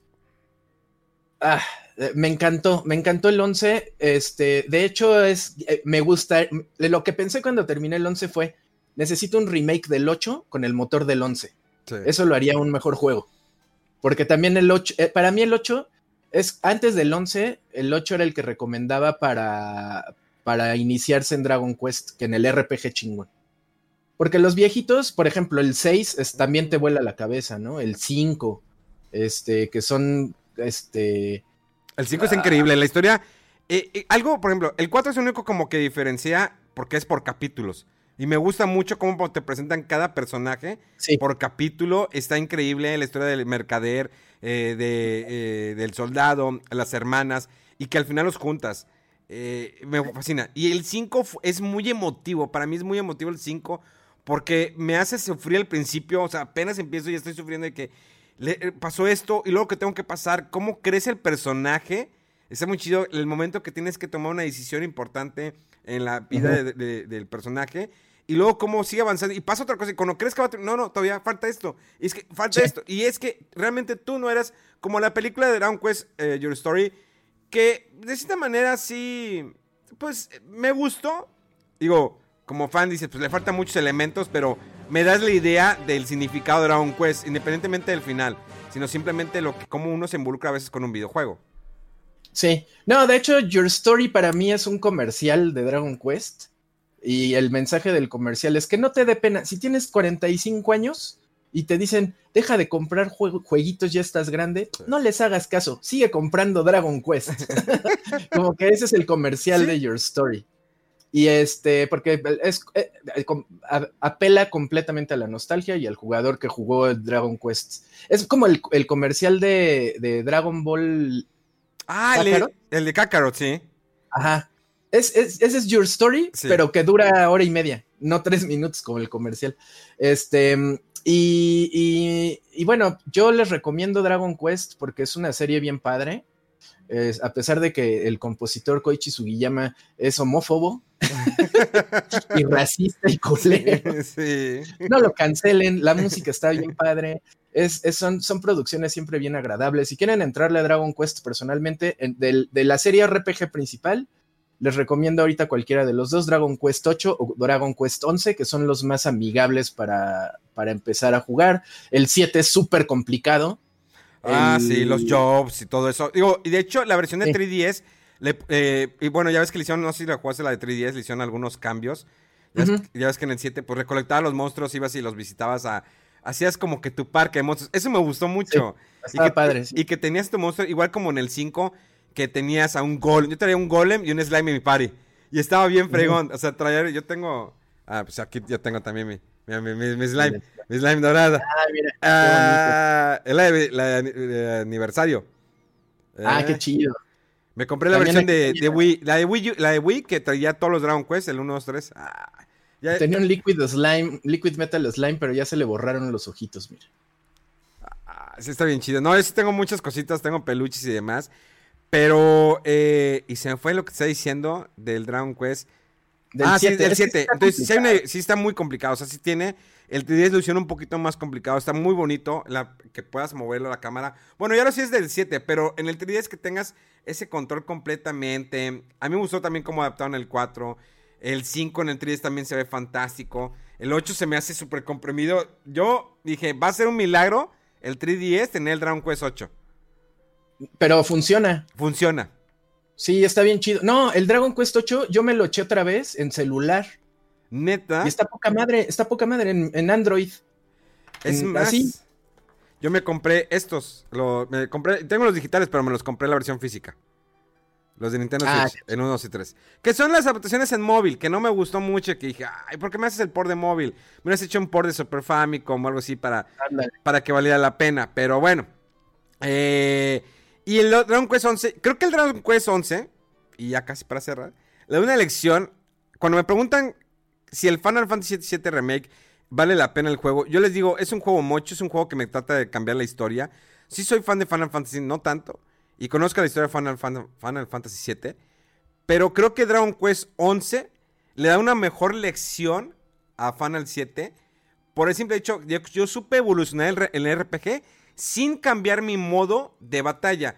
Y el 7 lo que quiere hacer es, o al menos desde que empezaron con el 15, es quiero cambiar, adaptarme a las nuevas generaciones. Los gráficos siempre han sido súper guau de, de los cinemas. eh, y lo quiero adaptar y ponerle mucha acción. Pero es un juego limitado en el cual tienes que subir por una escalita para poder subir a otra parte. eh, Muy cuadrado, muy lineal. Y en cambio, le Dragon Quest, el 11, tienes una libertad completa de brincar, escalar, irte a donde tú quieras. Sigue siendo por turnos, me puedo mover, pero sigue siendo por turnos, lo cual no lo hace aburrido, lo hace una historia extensa, increíble, maravillosa, con momentos dramáticos, con momentos que dices, wow, no me esperaba esto, ¿por qué ese cambio, por qué lo otro? Y el Final Fantasy VII realmente se fue una apuesta de que, no, pues ya hay que cambiar el modo de, de los RPGs porque pues ya como que por turno, ah, no, no era necesario. Y Dragon Quest 11 te lo demuestra, porque hay banda que me dice, dude, es que lo estoy viendo en, en el stream contigo y ya me llamó la atención. Hay una persona que me dijo, nunca he jugado Dragon Quest 11, me lo recomendaste. Me dijo, estoy muy clavado. ¿Por qué? Porque ya voy en tal parte, por si alguien no lo juega en, en el chat, voy en tal parte y no, no, no quiero que se termine, pero siento que ya llevo más de 40 horas jugando y siento que no voy a la mitad. Digo, ya por donde vas, vas a la mitad. O sea, pero todavía te falta. O sea, va a haber más sorpresas, va a haber más sorpresas. Y realmente lo está, la gente lo disfruta más.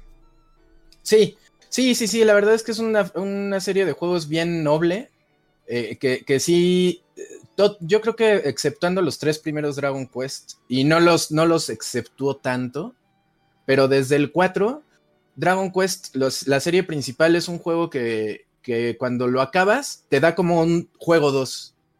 Así de, lo acabas y, ah, no, pero pues no ha acabado. No porque acabado. puedes hacer todavía esto y esto. Y, y eso ya es así de, es que sí quería más. ¿Cómo, cómo adivinaron que iba a querer más?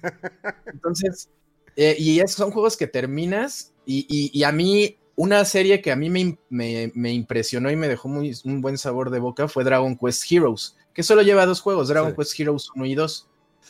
Pero yo dije, ¿cómo le hicieron con el 1? ¿Cómo le hicieron para hacer un juego tan parecido a Dragon Quest, pero de esos juegos culeros de matar muchos monos al mismo tiempo? Pues la fórmula que utilizaron ahorita con el último de Zelda o los de Naruto o los de One Piece, que es de que vienen un chingo de soldados, pero sin, em- sin embargo lo hacen divertido, me gusta, porque te involucran personajes y dices, ah, y escucha la melodía y que, ah, es que ese es de, este Dragon Quest, ah, es que es de personaje. No, y a- aunque no seas fan, los elementos del juego son súper entretenidos. O sea, yo terminé el Heroes, me dio el extra que siempre da un Dragon Quest, lo terminé, lo platiné, dije, ¿y ahora qué hago? ¿Y ahora qué hago? Porque quiero más. Jugué el de Zelda. Bueno, pues el Hyrule Warriors, pues ha de estar padre, me pareció espantoso el primero. El 2 me gustó más. Este, salió Dragon Quest Heroes 2. Yo era muy feliz, me llegó de Japón. Dije, ay, por fin lo voy a jugar. Lo empecé a jugar y dije, qué cabrones. ¿Qué, ¿Cómo le hicieron para superarse mil por ciento? Este juego está cabrón. Dragon Quest Heroes 2 es el mejor musou que he jugado en mi vida. Se los recomiendo muchísimo Dragon Quest Heroes, el 1 y el 2. Pero les, re- les recomiendo que jueguen primero el, el 1 para que el- las mejoras que haya en el 2 sean impactantes. Porque si juegan primero el 2 y luego juegan el 1, van a decir, ay, pues no está tan padre como el 2. Jueguen primero el 1 para que cuando jueguen el 2 digan, no mames, todo lo que, lo que pensaba así de, "Me, podría mejorar aquí, podría mejorar acá, todo lo tiene el 2 y e- en mucho mejor. Y respecto a Builders, Dragon Quest Builders también es un juego hermosísimo. Sí. El 2 me gustó mucho más que el 1. Jueguen Dragon Quest Builders 2, está bien padre. ¿Y te aventaste el Dragon Quest, el, el 11, en el modo 2D? No, Pero en algún momento te cambias al modo 2D, ¿no? Sí, sí, sí, pero no, no, no, no, no. Eh, Yo- te- te- yo tenía muchas ganas, pero no, no, no. Yo sí me aventé varias partes de la historia en modo 2D. Era tan hermoso porque tienes la experiencia de que no ves al enemigo. O sea, que vas caminando y prum, te aparece. Y era de Sí. que ya quiero llegar al pueblo, necesito, sí, no tengo con qué curarme. Y te siguen apareciendo los enemigos. Está muy, eh, muy padre que hicieran eso, ese aspecto. Y te digo, no sé cómo hacen ese. Qué bonita fórmula tienen cuando tienen un cariño a una franquicia tan. eh, que es como Dragon Quest. Y que a veces me da coraje que no mucha banda la conoce, pero que le dan ese amor y saben que esto te, realmente te va a gustar. Es que yo sé que te va a gustar. O sea, independientemente de que el arte, pues algunos personajes se parecen porque son, pues de Akira Toriyama, pues eh, muchos dicen, eh, ¿por qué está Trunks ahí? Y luego, ah, es que el arte es de Akira Toriyama. O sea, tengo que explicarles. Pero el amor que le tienen a, a esa franquicia y cómo no envejece, o sea, sigue avanzando y aún así ahí tiene, y- y tiene grandes historias para que no lo han jugado, tengan la oportunidad algún día, pues denle la oportunidad. Denle la oportunidad. Mi estimado, para, ce- para cerrar, te voy a hacer una pregunta. No sé qué tan, no sé qué tan creyente eres, pero para A cerrar ver. esto, eh, el día que te toque partir de aquí del mundo y estés frente a Dios, como si sea un Buda o si crees en un ser superior, ¿qué le preguntarías? ¿Qué le preguntaría? Híjole. ¿Qué le preguntaría? Eso es una. Nunca me habían preguntado eso. No, no, no, no estoy preparado para responder. No sé, ¿qué le preguntaría? Este. Híjole. Le, le preguntaría algo súper bobo. Este. Pero pues sí me gustaría saber si hay vida en otros planetas. Esa es preguntaría, pregunta. ¿y si hay vida en otros planetas o nomás éramos los únicos? Eso le preguntaría. Me da mucho haber me da mucho gusto haber platicado contigo. Espero que después se más adelante, que volvamos a hacer espacio. Me gusta, quiero platicar más de contigo Dragon Quest. La verdad me gusta aprender mucho de tu trayectoria y que muchas personas sepan de tu trayectoria y que sigues vivo. No, siempre he estado vivo, siempre he estado presente. Eh, es lo bonito de las redes so- sociales que a nosotros nos tocó evolucionar con eso. Sí. Eh, la revista, el internet, redes sociales, todo eso nos tocó ese bonito proceso porque muchas veces nos dicen, es que estás bien ruco, pero sí, pero tuve la oportunidad de ver cómo evolucionó la tecnología, cómo ver las gráficas de Nintendo a Super Nintendo, Super Nintendo 64, de PlayStation 1 a PlayStation 2. Ahorita de Play 4 a Play 5 dices, ah, pues pues, ¿qué- cu- cuál, cuál es el cambio? De que, ah, más 60 cuadros y, y ya no tardan en cargarse y ya no tienen loadings. Y pues, pues, antes como que los loadings no era que, como que me muriera. Digo, ah, sí, Resident Evil pasaba la puerta y se veía que abría la puerta. Ese loading, ah, ok. Entonces nos tocó una bonita generación, nos tocó una, una bonita época los últimos 20 o 30 años que vivimos y, y yo creo que ahí te dejó mucho, hiciste muchas cosas. Y está bien padre que al final, digo, pues no te quedas con ganas, aunque fuera algo que dijeras, híjole, no era lo mío, pero lo hice. Sí, la verdad es que me la he pasado muy bien. Y también, pues las nuevas generaciones están viviendo su tiempo y también van a decir, uy, yo cuando era bebé este, tenía el iPhone y ahorita ve lo que hay. No mames, está cabrón, vi la evolución. Pues sí, pues así es la vida. Y hay que, a- a- hay- el chiste es llevarnos bien todos, chido, ayudarnos entre todos, eh, compartir lo que sabemos y pasarnos la poca madre mientras estemos aquí.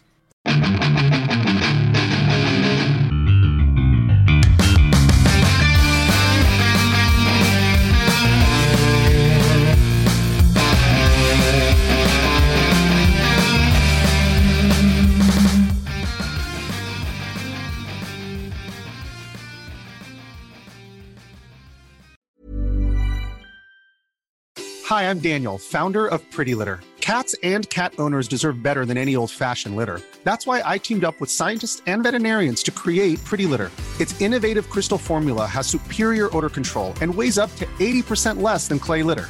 Pretty Litter even monitors health by changing colors to help detect early signs of potential illness. It's the world's smartest kitty litter. Go to prettylitter.com and use code ACAST for 20% off your first order and a free cat toy. Terms and conditions apply. See site for details.